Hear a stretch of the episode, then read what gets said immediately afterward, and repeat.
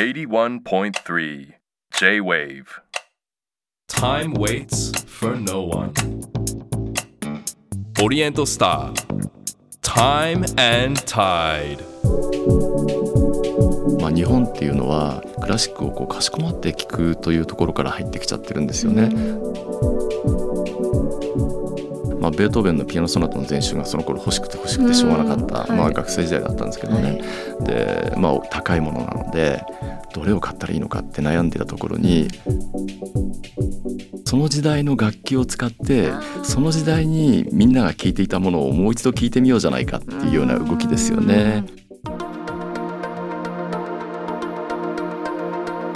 Oriental Star. Time and Tide. 皆さんこんばんは。オリエントスタータイムタイドナビゲーターの市川さやです。この番組ではさまざまなジャンルで個性的に輝き自分らしく活躍されている方をゲストに迎えし現在の活動についてはもちろんこれまでどのような時を歩んできたのかそしてこれから先どのようなビジョンに向かって時を進めていくのかじっくりとお話を伺っていきます。さらに仕事や活動だけでなくライフスタイルや人生哲学などもお話しいただくことでゲストの方の多面的な価値観に迫ります。さて今夜迎えするのはクラシックソムリエの田中康さんです。1988年ピア株式会社に入社して以来クラシック音楽の魅力を伝え続け2008年に独立。その後クラシックの普及やファン拡大を目指し創設された一般財団法人日本クラシックソムリエ協会の代表理事に就任されます。J-WAVE ではウィークデー早朝6時からオンエア中のプログラム J-WAVE Tokyo Morning Radio 9コーナーモーニングクラシックナビゲーターを務め JAL 機内クラシックチャンネルでは構成を担当。執筆活動音楽イベントやコンサートのディレクション選曲などを通じてクラシック音楽の素晴らしさを広く伝授するため日々奔走されています。クラシックソムリエとして歩いてきた時間の中でどんな旋律が流れていたのか今夜は美しいクラシックサウンドとともにじっくり伺っていきます Oriental Star. Time and Tide. This program is brought to you by Ipsong. Hoka. 市川さやがナビゲートしています。オリエントスタータイムタイド。今夜お迎えしているのはクラシックソムリエの田中康さんです。よろしくお願いいたします。よろしくお願いいたします。さあ、まあ、JF のリスナーにはねおなじみの田中さんですがちょっと改めてですねクラシックソムリエについて教えていただいてもいいですか？はい、そうですよね。う。ん。馴染みのない言葉ですので、はいそうですね、うん。具体的にはどうどういったのを指すんですか、あのワインのソムリエはもうとても有名だと思うんですけれども、はい。それと同じで、まあ、ワインを選べない人のためにその人にぴったりのワインを選べるのがソムリエ、はいということでクラシックもものすごく量があって、うん。うんちくがないと選べないですよね。うんうん。ですから興味のある方にその人にぴったりの音楽を選んで差し上げるっていうこととはい。それからまあもちろんクラシックをもっと多くの方々に楽しんでもらいたいなという思いを込めての活動をしています。そのその人にぴったりな音楽というのはどどういうものを伺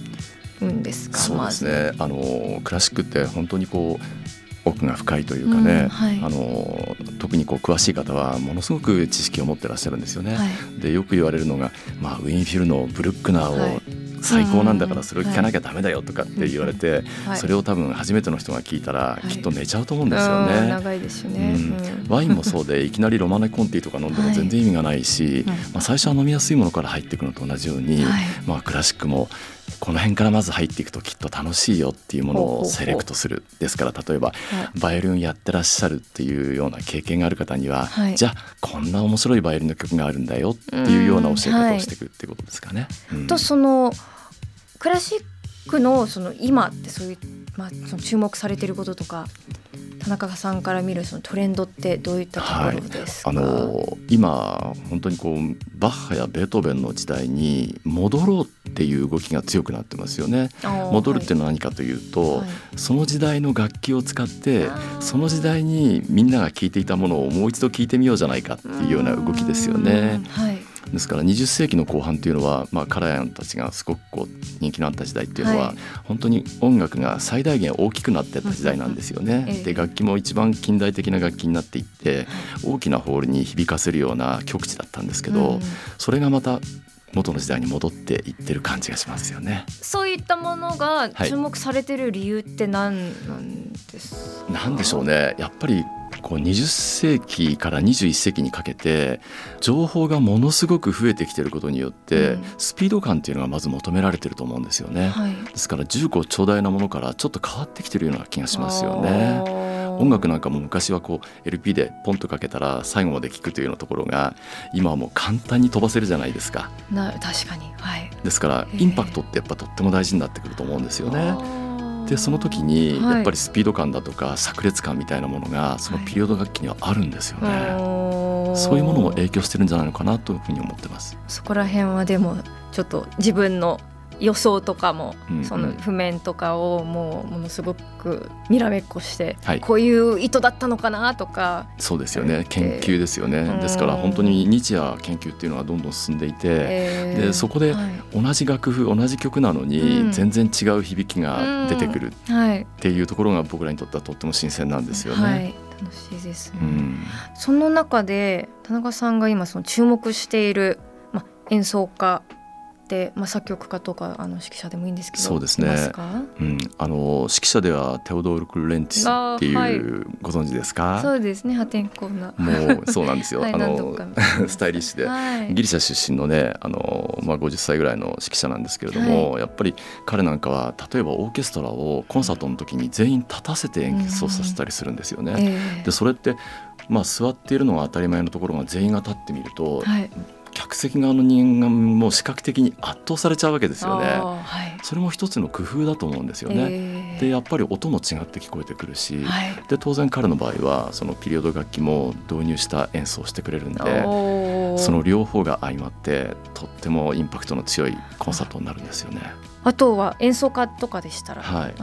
あのディキング・ローラフソンっていうアイスランド出身のピアニストがいるんですけど、うん、彼もとってもユニークなんですよね、はい、まあ、昔グレン・グールドっていうカリスマピアニストがいたんですけれども、はい、ちょっとそれを彷彿とさせるような個性的な演奏をしてくれるんですけど、はい、まあ、僕はバッハがとても好きなんでね、えー、そういう意味で言うとどういうふうにあのバッハを弾くのかっていうのが僕の中での演奏家の選択基準なんですけれど、ね、まあ、彼のその柔軟なバッハ新しいバッハっていうのはとても気に入ってますね。とはおすすめであげてそうですね。ネマニア・ラドロビッチという、はい、まあ、すごいなんか田中さんの好きな今注目してる感じがすごいわかります。なんかこの三人の名前で。結局あの もう本当にクラシックソムリエなんていうのは自分の好きなものを相手にいかにこう気に入ってもらえるかみたいなもんだと思うんで、もう子供の頃から僕はあの逆に好きなものを人に勧めるのがとっても上手だったらしいんですけどね、それがその仕事になってるようなもんなんですけど、まあネマニアっていうのもね、とっても個性的で、で最近は自分のアンサンブルを作って、まあ既存の曲がこんなことができるんだっていうような、あっと驚くような演奏をしてくれてますよね。81.3 J-Wave オリエントスター Time and Tide.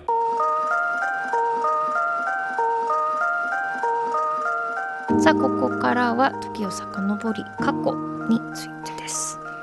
さあだいぶ遡りまして子供の頃、はい、どどんな風に過ごすのがそうですね。僕はあの横須賀の山の上で育ったもんですから、はい、もう本当に山を駆け回っているような子供時代で、まあ、それこそ本当にこう、木を切ったりするために幼稚園の頃からこうナイフを持ってないと遊べないぐらいな、そういうような生活をしてましたよね。はい、で横須賀ってまた海も近いもんですから歩いてまあ78分で海があったんで、はい、そこに行くためにはやっぱり釣り竿が必要だったりしてだから虫取り網と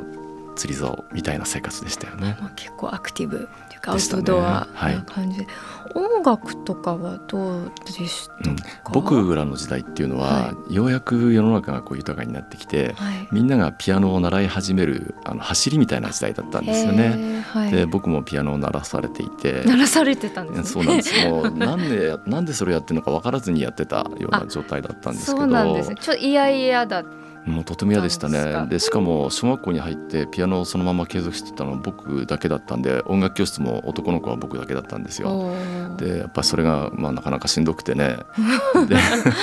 でまあいろんな理由をつけてあの辞めたんですけどね小学校3年ぐらいの時に。ただまああの家にピアノがあったんで、はい、あの中学くらいになるとまあ、音楽っていうのが何だっていうのはだんだん分かってくるじゃないですか。でそれで好きな曲を弾くようになってからまたピアノに戻っていったんですよね。その演奏家の道ではなくクラソムリエ？クラシックソムリエになったの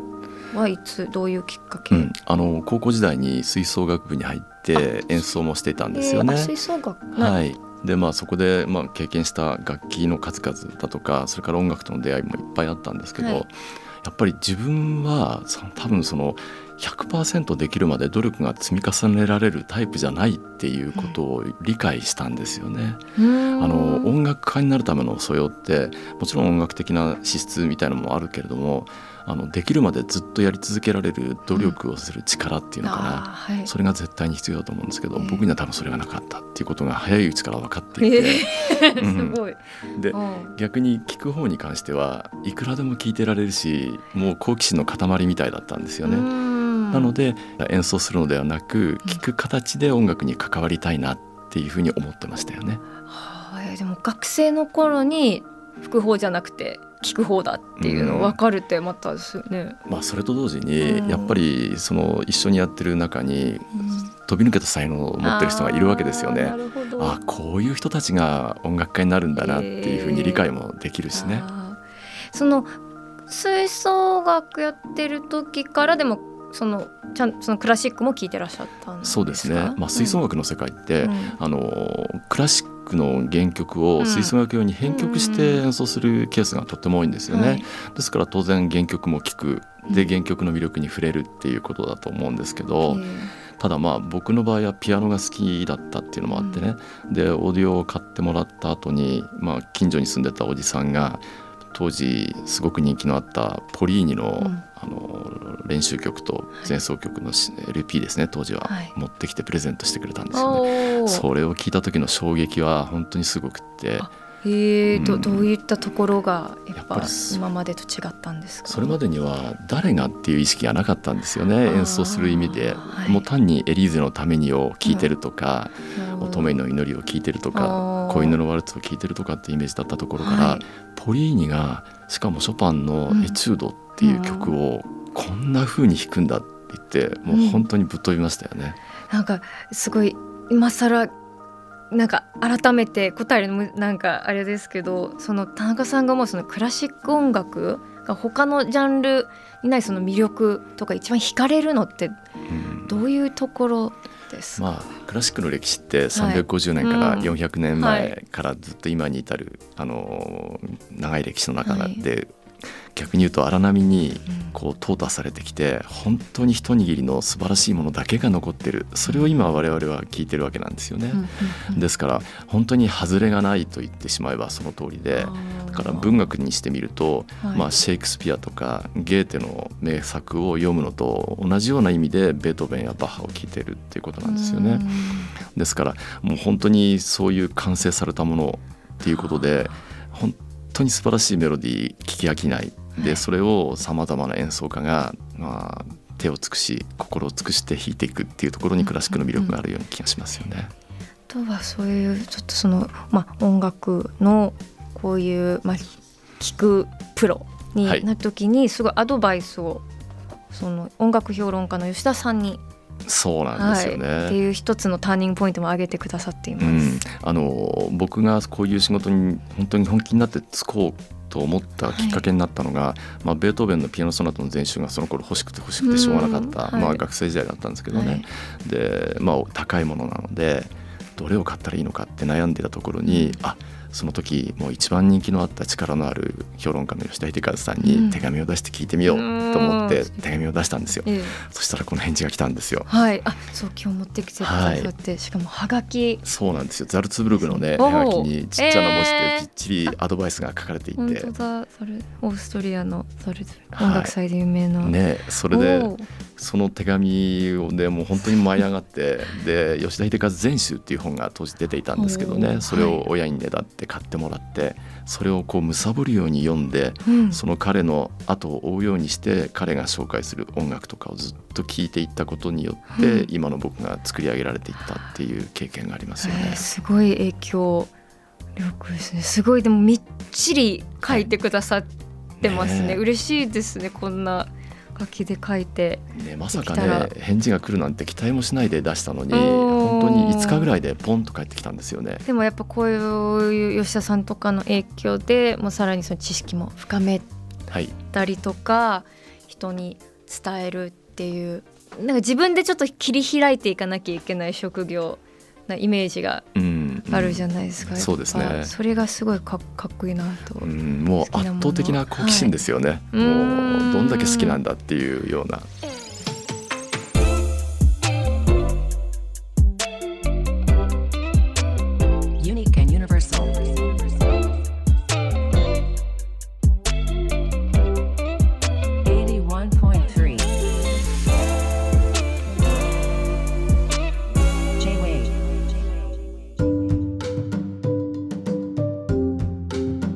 川さやがナビゲートしています。オリエントスタータイムタイド。今夜はクラシックソムリエの田中康さんにお話を伺っています。さあここでプライベートの時間についても教えてください。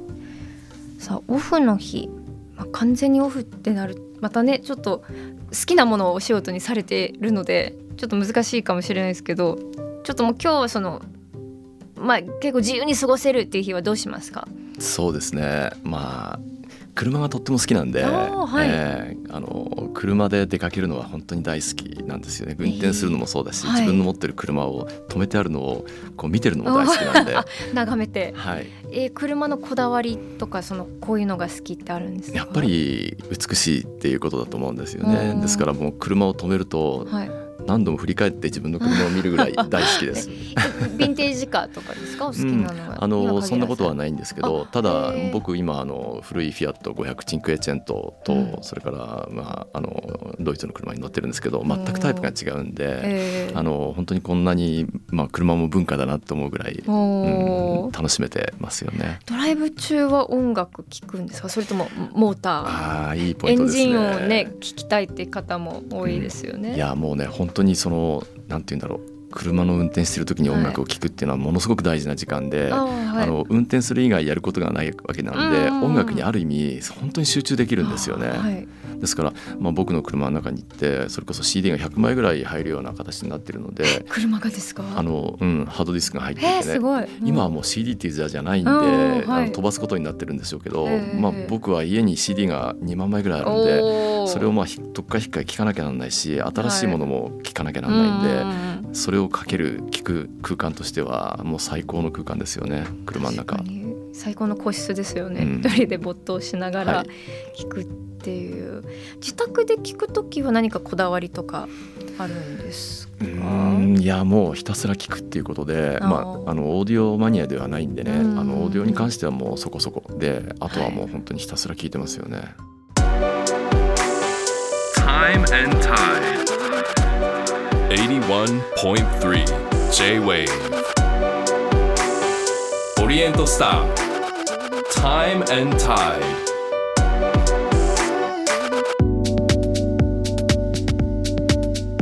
今夜はクラシックソムリエの田中康さんをお迎えしています。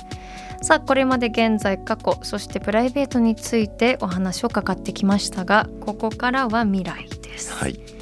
さあ来月から新しい連載がスタートするそうですね。そうですね。クラシックを365日毎日1曲ずつ紹介するっていうのを家庭画フォーウェブで連載がスタートするんですけど、はい、楽しそう、ね、9月1日から、うん、来年の8月31日までなんですけれどもね、うん、どういうふうにして選ぼうかっていうのは結構ポイントなんですけれどもね。石川さんだったらどうやって365曲選びます？えー、季節と曜日の疲れ具合とかですかね、あとはそのちょっと順番でこれ選手昨日やったからちょっとこれとかたりするのかな、うんうん、めちゃくちゃ難しいですよね。もう僕も悩みまくった結果、うん、結局その日に何があったかっていうことから曲を引っ張っていこうって決めたんですよ。面白いですね、はい、まあ、もちろんね作曲家の誕生日とか、うん、あのその曲が初演された日とかっていうことだけじゃなくて、えーはい、まあ、例えばドラえもんの誕生日とかだったらドラえもんとクラシックって何か接点はあるんだろうかってことを調べ始めてね、はい、そしたらたまたま一つの映画の中で、メンデルスゾンが使われてるやつがあったりとかね。そういう関連付けの紹介で365曲を紹介していこうっていうふうに決めたんですよね。えー、そうするとでも普段全く、ね、たまたまドラえもん検索した人がその家庭科法ウェブにたどり着いて そうかもしれないあこんなのっていうすごい意外な広がりもありそうで。そうなんですよね。ですからこの曲はっていうよりも、はい、何があるからこの曲をっていうその方が僕たちが紹介するにはぴったりなのかなというふうに考えてます。あとはそういったアドバイザーを務めてらっしゃる。はいそうなんですよね、ね、西麻布にある霞町音楽堂という、まあ、ホールがあって僕そこのアドバイザーをしてるんですけどそこに今度素晴らしいオーディオが入ったんですよ。なので、まあ、その霞町音楽堂ってワインバーの機能も持ってるんでワインを飲みながらコンサートが聴ける。でそれと同じように、はい、素晴らしいオーディオを聴きながら、ワインが飲めるイベントやりたいなと思っててね。例えばビル・エヴァンス・ナイトみたいな形でジャズを聴くのもいいし、うん、グレン・グールド・ナイトみたいな形でグールドの音楽を聴きながら、はい、あの時間を過ごすっていうのも素晴らしいなと思ってね。はい、いやそれいいですね。ちょっとそれでさらになんか田中さんのその解説とかもあったらまた。そうですね。そんなイベントができたらいいなと思って今あのスタッフと一緒に計画してるところです。楽しみだ、はいとはもう今年から、まあ、来年にかけてそういう注目の演奏会とかクラシックのコンサート何かありますか、はい、まあ本当にねコロナがようやく収束してこの秋はもう本当にたくさんコンサートがあの楽しめると思うんですけれどもね、まあ、今年それから来年にかけて一番やっぱり僕の中で嬉しかったのは、うん、ラフォール・ジュルネっていうあのフランスから来た音楽祭が4年ぶりにこの5月に復活したんですよね。はいまあ、これがやっぱり本当に心の中で嬉しくてで何しろこのクラシックソムリエっていう仕組みを始めたのも、はい、ラフォール・ジュルネがきっかけだったもんですから。そうなんですか、はい、ラフォール・ジュルネって朝から晩まで複数会場でコンサートが行われるわけなんですよね、うん、ですからそのプログラムを見るとテレビの番組表だとかワインリストみたいに見えちゃうわけですよ。で選べない、うん、じゃあワインソムリエのようにクラシックソムリエを作って選んで差し上げようっていうのがきっかけだったんですよね。えー、あじゃあ本当に原点とも言える。そうです。それが復活してくれたのはとっても嬉しくてまた選べない人のために活躍できるなっていうふうに思ってますよね。これがじゃあもう来年の開催がもうはい。待ち遠しいですね。ねとはその今後、まあ、ご自身の活動を通して伝えていきたいことだったりとか展望とかそうですね。まあ、伝えたいなっていうことがもしあるとしたら、うん、あの本当に僕は音楽の専門教育を受けてるわけでもないですし本当に好きなものが、えー、あってそれにもう好奇心の塊のようにこう突っ込んでいった結果だと思うんですよね。ですからバカみたいに好きだとこんなことが起きるんだっていうことで本当に何か好きなことを見つけるべきなんだよっていうことを若い人たちには伝えたいなとは思ってますよね。確かに好奇心と愛さえあればずっと長く なんか楽しめるわけですもんね。そうですよね。まあ未来に向けての夢ってまたちょっと壮大になっちゃいますけど、ね、あのクラシックのコンサートってねもちろんとっても楽しいんですけども、まあ、日本っていうのはクラシックをこうかしこまって聴くというところから入ってきちゃってるんですよね。でも音楽っていうのは本来は、まあ、食事の BGM とかね王侯貴族のためのそれから教会の音楽からスタートしてるわけなんでもっと気楽なものであるはずなんですよ。でもまあかしこまって聞くっていうのは日本はどうしても定着しちゃってるんでもっとワインを飲みながら聞くとか、はい、おしゃべりをして楽しむというようなそういう空間をもっともっと広めていきたいなと思ってますよね。それこそその霞町音楽堂のような、はい、そういうもっとカジ,、まあ、カジュアルっていうのはあれですけど、まあ、とてもカジュアルですよね。カジュアルに聴ける場所だったりとか、そう。だからそこも面白いのは、うん、あの犬と一緒に聴けるコンサートっていうのをやってるんですよ。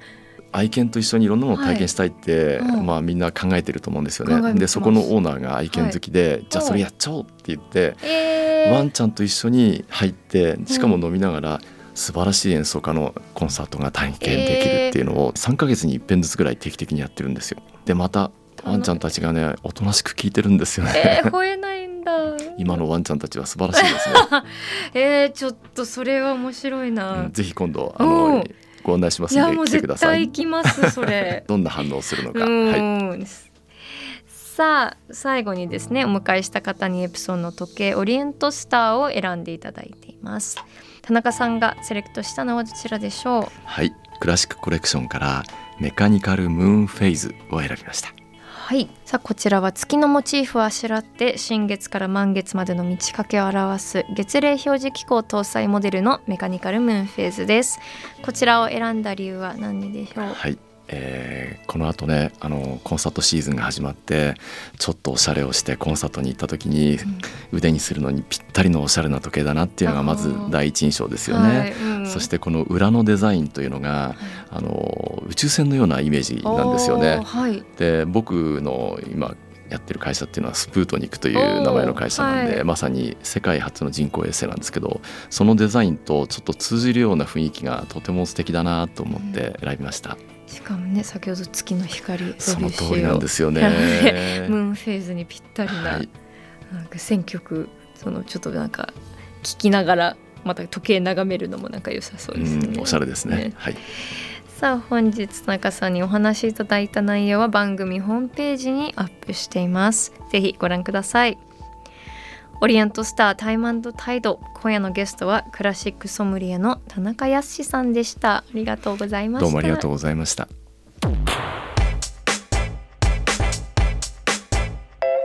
オリエントスタータイムタイド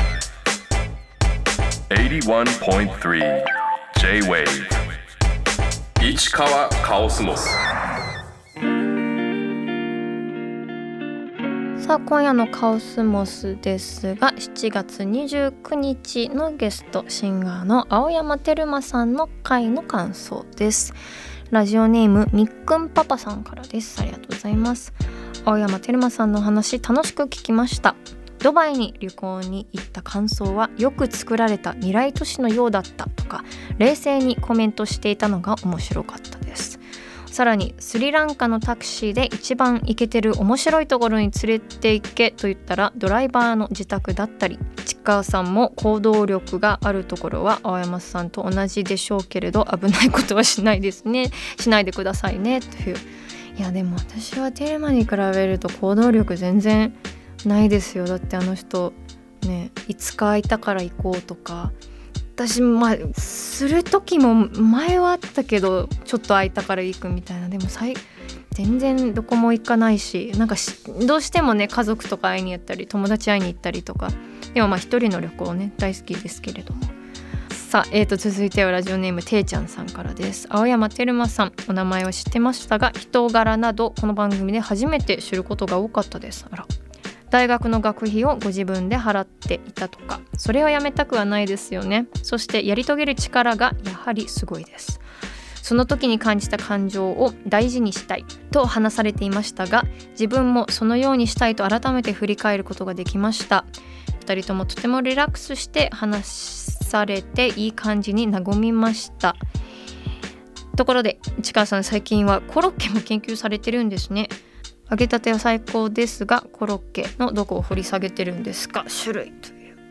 いやコロッケ掘り下げてるというかただただずっと好きですよコロッケは。特にねまじゃがいもコロッケはどっか例えばあのそれこそその一人でねプラプラそスリランカじゃないけど国内とかで一人歩いてる時にお肉屋さんとかでコロッケあったりとか観光地のあのちょっと盛り上げようとしてる謎コロッケもあったりするじゃないですか。そういう名産地のものが入った。そういったものがあると必ず買うようにしてますね。そのコロッケチャンスは逃さないっていうところで必ず食べるっていうのを決めてますけど最近やっぱりねカニクリームコロッケが美味しいですね。カニクリームコロッケはねあの多分この世で一番その期待感高揚感が出る食べ物だなと思ってまあナイフでも箸でもいいんですけど入れる前のこのカニクリームコロッケはクリームがダラーントローンって出る柔らかい感じなのかちょっとそのしっかりしたものなのか衣の厚さもそうですよね。あとはそのクリームの色ちょっと黄みがかってるものもあれば真っ白のものあるしこんなにもね箸入れる前にちょっとどんな感じなんだろうってワクワクする食べ物ないなって思って普通のじゃがいもコロッケももちろん好きだし何でもいいんだけどその開けるとあの高揚感なんか割とまるでカニクリームコロッケがそのどうどんな感じだと思うってすごい言ってきてるような感じがしてね。ちなみにあのカニクリームコロッケというかクリームコロッケのあのもちろんその洋食屋さんとかね美味しいの多いんですけど意外とあのとんかつが美味しいとされているとんかつの名店のクリームコロッケは要チェックですね。わざわざクリームコロッケ出してるってことはで手間かかりますよねクリームコロッケって。もうとんかつでやっていけるようなところ。でもわざわざクリームコロッケ出してるっていうとなかなかクオリティが高いものがあるのでクリームコロッケ探しに行く方は是非あのちょっとそういうとんかつの名店チェックするっていうのがおすすめです。さあそしてこのポッドキャストではこのカオスモスがロングバージョンになっています。ああだこうだ。違うがゴニョゴニョと話していきます。えっと今回ですねゲストクラシックソムリエの田中さんがまあ、いろんなそのクラシックの聴き方だったりとか本人のその転換でターニングポイントになった、まあ、演奏だったりいろいろ教えてくださりましたけどあの一番最後で結構日本は特にかしこまって聴くものにクラシックはなってるけど本来はもっとそういう食事しながらとかそのざっくばらんとした場で聴くものだったっていうお話を受けて今すごいやっぱ硬いイメージを持ってる方にすごくよくみたいなのが当時はやっぱ一番最先端の生きてる音楽だったっていう時期のものもいっぱいあるわけで今でいうそういうロックスターだったりするわけですよね当時の。で田中さんがあの注目してる演奏家でバイオリニストのネマニアとあと指揮者だとクルレンツィスとか挙げてくださいましたけど彼らも本当ロックスターのような見た目と破天荒な感じが注目されてるんですけど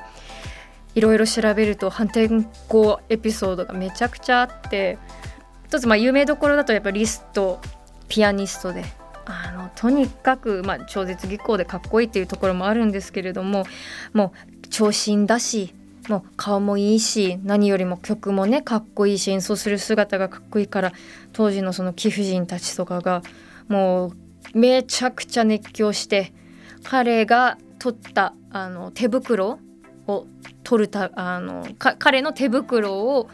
あの欲しいがために殴り合いをしたりとかあとちょっとその残り湯をね食べなんかもらいたいとかあとはその彼のピアノの弦が切れたやつのためにこれもまた殴り合いしたりとか今ってステージに演奏家が上がる時って、まあ、例えばピアノがそこにステージにあってその横から出てきますよね。ステージの袖からゆっくり出てきて座るっていう。それもリストが最初にしたっていう風に言われてまして。それもやっぱり自分の大きな登場。だから何でしょうね。ゴンドラから現れる アイドルの感じ。それ古いか。えっ、とまあでもそういうステージからボンって下から仕掛けで上がるような感じで当時はもうそうやってゆっくり出てきてみんな待たせてドンって座るっていうそういうやっぱ当時はもうほんとそれが画期的でみんなもうキャーキャーキャーキャー言ったっていう本当に見てほしい見てみたかったですね。戻れるなら。もう何やってもドラマチックで。何やってももう自分がもう人気者なかって。女癖も悪かったり酒癖も悪いとかいっぱい話があるので本当まさに今でいうロックスターですよね。あとはよく挙げられるのはバイオリニストのパガニーニですよね。パガニーニは一人そのもちろん超絶技巧もそうなんですけれどもそのものすごく難しい、まあ、ご自身が作曲したものとかをあの彼がそれを全部記憶して譜面を見ないアンプして弾いたっていうそういったところもすごくなんだろうこの人何か変すごい力を司ってるっていろんな噂が流れましてさらにものすごく手が大きくてみんなが弾けないようなオクテーブとか3オクテーブとかをバイオリンでものすごい要はリーチがすごかったんですよね。だから普通の人以上にすごい音が弾けたっていうことなんですけれどもそれも当時彼はあの悪魔と取引をしたっていう定期的にギタリストとか出てきますよね。あの悪魔と取引してそのうまいギターのスキルのためにみたいな。パガニーニは割とそれに、まあ、元祖に近いと言われていてしかもそのお母様が最初にその噂を流したっていう。なんか今時いろんな PR とかいろんな商法とかでねあの話題広げようとしますけどなんか割とそういった昔の頃からとんでもない噂を流してなんか炎上商法までいかないかもしれないですけどそうやって噂をかきたててみんなの注目を見てたっていう人がすごい面白いなって思いますしそしてこれもまた都市伝説に近いかもしれないんですがパガニーニもやっぱ亡くなった後なかなかその遺体をあの扱ってくれるお墓が見つからなくてっていうのはやっぱり悪魔と取引をしたっていうのが流れてやっぱ怖いからっていうことですごいしばらくあの一体さまよっていたっていういろんなねあの面白い伝説がいっぱい残ってる方いるのでいいんじゃないですか。やっぱパガニーニが悪魔と取引したのかリストがすごい女ったらしでその残り湯を売ってたのかジミー・ページが裸で生クリームだらけになってたのかもういろいろねなんか同類で考えるとまた身近に考えるのかなと思いました。タイムタイドでは皆さんからのメールをご紹介させていただくほかこのポッドキャストでは市川に話してほしいお題も募集しています。番組のウェブサイトメッセージから送ってください。メッセージをいただいた方の中から毎月リスナーの方にオリエントスターの時計をプレゼントしています。時計希望の方は時計希望と額添えてください。プレゼントの詳細は番組ホームページをご覧ください。皆さんからのメッセージをお待ちしています。以上カオスモスでした。オリエントスター Time and Tide 市川さやのナビゲートでお送りしてきたオリエントスタータイムタイド今週もさまざまなジャンルで個性的に輝き自分らしく活躍されている方をゲストに迎えし現在の活動についてはもちろん現在に至るまでどのような時を歩んできたのかそしてこれから先どのようなビジョンに向かって時を進めていくのかお聞きしました。さあ今夜のゲストはクラシックソムリエの田中康さんでした。やっぱその好きなものをあんなに楽しくキラキラした目で語るって聞いてるこっちも楽しいですし私も好きなジャンルっていうのもあってもっともっといろいろ聞いてみたいなと思いました。それにしてもいい声もう田中さんの声も楽器みたいでもう響き渡る感じとかもとんでもなく気持ちよかったですお話聞いてて。でやっぱ田中さんがおっしゃってたやっぱり昔からあるものでいっぱいそぎ落とされてきて残ってるものってこんなすごいってそれ私もあそういう見方もあるんだなってってなんかあのここからでも多分もっと発掘されてない名曲とかクラシックに古い曲もいっぱいあるだろうし今から生まれるものもいっぱいあるしなんか過去のジャンルじゃないっていうのをね田中さんのお話を聞いてより一層感じました。さて次回のゲストはお化け屋敷プロデューサーの五味博文さんです。これまで100を超える新しいお化け屋敷を生み出してきたゴミさんが考えるエンターテインメントとしての恐怖体験とは？未来へ向けての思いも伺います。オリエントスタータイムタイドここまでの相手は市川さやでした。